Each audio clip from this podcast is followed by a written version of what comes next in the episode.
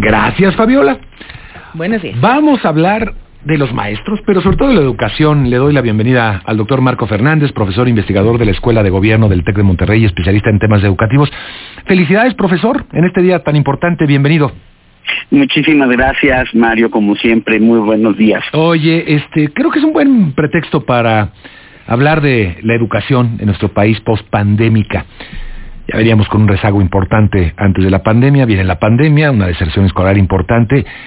¿Y cómo estamos, doctor? ¿Cómo estás viendo las cosas? Eh, ¿Se ha profundizado, ese rezago? ¿Cómo estamos en comparación de otros países? ¿Cómo se está viendo el escenario de la educación en nuestro país, Marco? Mira, yo creo que precisamente el, el, Día del Maestro es una buena oportunidad para poder reflexionar cómo un país, si se toma en serio o no a la educación como una política esencial para el desarrollo de las personas, para poder impulsar eh, oportunidades en términos de su transformación, para ver si realmente eh, las promesas que se han hecho a lo largo de los años de dignificar la labor docente se han cumplido o no. Y la verdad es que no me gustaría poder compartir con el auditorio mejores noticias, pero pues la realidad nos apunta a que no es así, a que cuando uno observa en múltiples rubros tanto los desafíos de acceso a la educación como en términos de lo que se aprende, la calidad de lo que se aprende, los esfuerzos que se hacen para capacitarlos a los docentes, eh, la mejora de la infraestructura educativa a pesar de inversiones importantes y demás, pues en todos estos rubros tenemos deficiencias importantes. Como bien apuntaste, antes de la pandemia, y ojo, incluso antes del, del, gobierno del presidente López Obrador iniciara, teníamos como país un problema serio de, eh, de desigualdad de acceso a las oportunidades educativas. Hoy, por ejemplo, de cada 10 chicos que entran a la primaria, solamente dos van a terminar sus estudios universitarios. Wow. En, el, en el camino... ¿Tres van a eh, desertar? ¿De ese tamaño? Sí, eh, eh, o sea, siete, o sea, de, Sí, ah, de- sí, claro. Eh, o sea, de hecho, ocho. En total, solo dos van a acabar la universidad. En particular, en, en, en, en el tránsito de la secundaria a la media superior y justo en la media superior, en la prepa, en el CONALEP, en el CECITE y demás. Ahí, lamentablemente, tenemos una fuga importante de, de chicos que, que abandonan la escuela y que la pandemia incrementó los números de abandono escolar. Tenemos un problema antes, insisto, de, de la pandemia serio de, de aprendizajes y hoy este es más profundo y de esta profundidad solo tenemos algunos vicios porque la autoridad educativa federal se ha negado a hacer eh, pruebas que puedan servirle a los docentes de ver el tamaño de lo que no aprendieron sus chicos, sus chicas en los años que se tuvieron clases a la distancia para establecer una estrategia de recuperación de aprendizajes. Solo cuatro estados, el caso de Guanajuato, el caso de Nuevo León, el caso de Querétaro y de Jalisco, con sus propios recursos han hecho pruebas para ver de qué tamaño es la afectación y ahí nos podemos dar cuenta que el boquete es importante en todas las áreas, en la parte de comprensión lectora, en la parte de ciencias, en la parte de matemáticas. Y uno diría, bueno, dada la emergencia, si realmente nos tomamos en serio la educación, Mario, ¿dónde están los recursos extraordinarios de la autoridad para enfocarse en estas dos cosas, en tratar de recuperar a eh, los chicos que abandonaron la escuela, para quien nos está escuchando, durante la pandemia se perdió eh, poco más de millón trescientos mil estudiantes.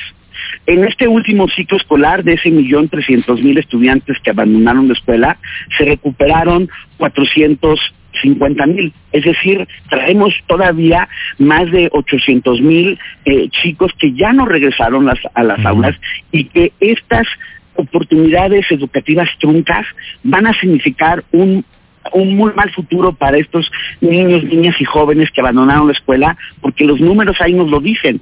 Sí hay diferencias en el tipo de empleo y salario que puedes alcanzar si tienes mejor educación. Entonces, uno pensaría que ante estas crisis, eh, gobierno, en lo que le queda del mandato, estaría centrando sus esfuerzos en tratar de que de enderezar el barco, pero no.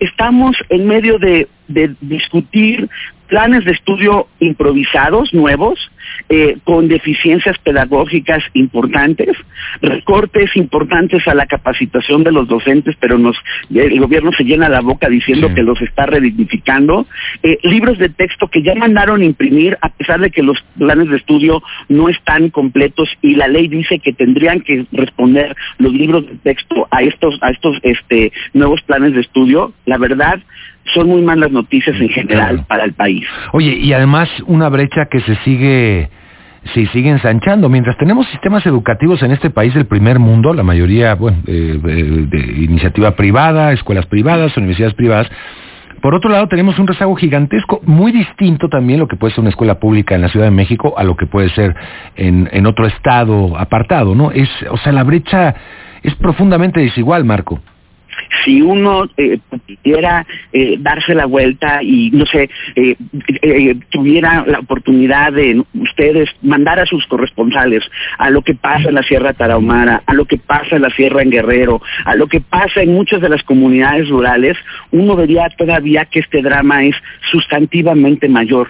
Uno, porque no hay maestros suficientes, porque incluso en comunidades indígenas hay un número importante de maestros que no hablan la lengua de la comunidad a la que van a atender, que la verdad muchos maestros a la primera que pueden tratan de cambiar, de pedir su cambio de ascripción este, para no servir a las comunidades rurales. Y entonces otra vez las, las brechas se empiezan a ensanchar, eh, el país este, se, se, se mueve a velocidades muy distintas y uno quisiera que la educación en verdad fuera la primer prioridad de un país para achicar, las desigualdades y tratar de ir poco a poco sacando a más personas de la pobreza. Pero con franqueza, uno ve las acciones que se hacen desde el gobierno federal y desde muchos gobiernos de los estados y uno inevitablemente ve que la educación no es prioridad, pero también, y lo hemos platicado en ocasiones anteriores, Mario, y disculpen al auditorio que nos está escuchando por ser políticamente incorrecto, pero también como sociedad somos corresponsables de esta situación, porque a nuestros gobiernos no les hemos exigido el verdadero derecho al ejercicio de la educación, no les les cobramos en las urnas, no salimos a marchar, no exigimos políticamente a los gobernadores de nuestros estados, al señor presidente, que no se me echen rollo y que realmente pongan la prioridad educativa.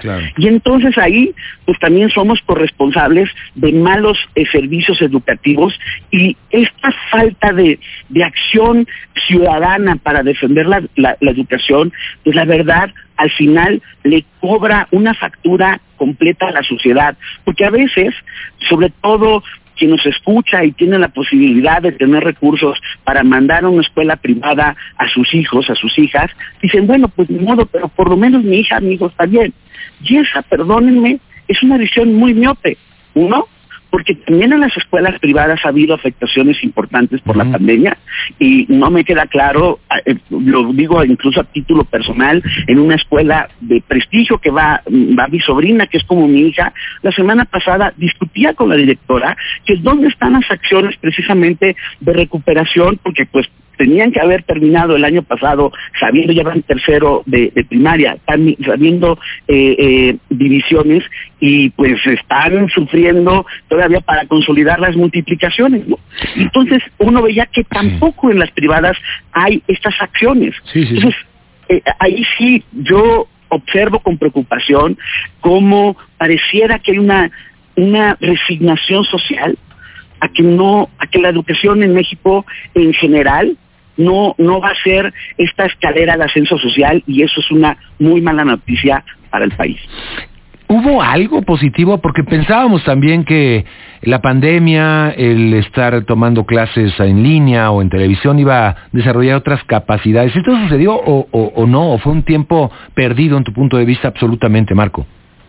Pues mira, otra vez aquí es eh, ahí es donde se observaron con mayor claridad las diferencias. Un número muy importante de personas que tenían acceso limitado al internet, que lo hacían muchas veces a través del celular pagando datos y pues para una familia de no muchos recursos eso es una opción muy cara o en las sierras en las sierras pues donde no hay señal y no hubo recurso alguno del gobierno federal para apoyar a los docentes que tuvieran contacto continuo con sus alumnas, con sus alumnos. Y si no tienes contacto, no le puedes retroalimentar, no le puedes decir al chico, al chica, oigan, a ver, esto, estas dudas que tienen se resuelven de esta manera y demás. Nada de eso, nada de eso hubo. Sí es cierto que en algunos lugares sobre todo a niveles de media superior y, superior, se aprovechó un poco más la tecnología y hoy eh, las opciones de educación híbrida son una realidad en algunos espacios, pero son muy pequeños porque la verdad es que el grueso no hubo aprendizajes, o sea, nosotros mismos eh, eh, hemos medido al interior del TEC de Monterrey que son chicos que tienen recursos económicos importantes, que nosotros como profesores recibimos capacitación para tener clases a la distancia y demás, y vemos que también nuestros jóvenes tuvieron afectaciones en sus aprendizajes y estamos trabajando para la recuperación de los mismos. Incluso, eh, incluso en las mejores, digamos, condiciones socioeconómicas, también hubo esas afectaciones. Mm. Imagínense el grueso del país. Entonces, uno ve, y aquí es la desesperación, cuando observa a otros países que han decidido ante esta situación, uno, concentrarse en reducir lo que se enseña, es decir, el currículum, concentrarse en lo que le denominan aprendizajes imprescindibles. Están achicando las vacaciones, ni modo, tenemos que recuperar eh, poco a poco lo que no se aprendió. Han otros eh, hecho ejercicios presupuestales extraordinarios para empezar a tener algunas jornadas los sábados. Nada de eso se ha hecho en México. Nada. Oye, fíjate que, digo, yo te lo pregunto, porque alguna me lo han preguntado también. Una escuela como la te tocó a ti y a mí, o tal vez a nuestros padres, ¿sigue siendo igual ahora? Es decir, una, una aula se, se, estudia igual, con las mismas técnicas, con los mismos... Eh, bueno, yo sé que, por ejemplo, hay cosas que han cambiado, ¿no? Por ejemplo, mi hijo me, me dice, ¿me ayudas con español? Y ya los términos del español cambiaron completamente a los que yo estudié, ¿no? Ya, ya no hay el objeto directo, hay cantidad de otras cosas, ¿no? Pero bueno, pero me refiero al proceso de enseñanza sigue siendo exactamente el mismo en un modelo tradicional, algo excepciones, digamos que como dices tienen algo pues de tecnología, pero en esencia es lo mismo. Otra vez, la respuesta depende lamentablemente de las diferencias de los recursos que se invierten mm. en la capacitación de los docentes. Hay docentes que siguen enseñando como se enseñaba hace 30 años. Y no han recibido, pese que se ha prometido a lo largo de los sexenios que van a recibir mejor educación, que mejor capacitación, que ahora la capacitación para la nueva escuela mexicana. Bueno, a ver, ¿cómo los capacitas para usar realmente la tecnología como una aliada para hacer más efectivo tus enseñanzas, lo que le denominan, por ejemplo, también el aula invertida, es decir, que más que el maestro ir y, darse una lección de, estar exponiendo a los alumnos y estos eh, escuchan de manera, digamos, pasiva, voltear las cosas y y, formar a los, a los alumnos en decir, ustedes tienen que preparar este material y ustedes van a llevar eh, la clase, por ejemplo, en, las prepas, en la, en, en, la universidad, como un seminario y el profesor va eh, conduciendo la discusión.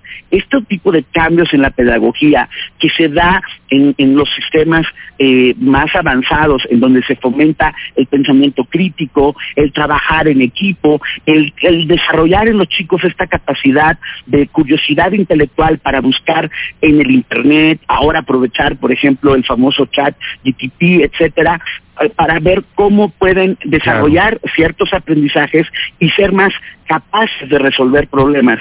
Eso se hace pero en muy pocas escuelas de nuestro país, porque el grueso de nuestros docentes, si estamos viendo que, por ejemplo, para este año se va a destinar solo 195 pesos por maestro para capacitarlos, pues tú dime si en serio nos tomamos eh, como país una prioridad para ayudarle al docente a que tenga mejores elementos pedagógicos para su labor. La verdad, no, no lo hacemos.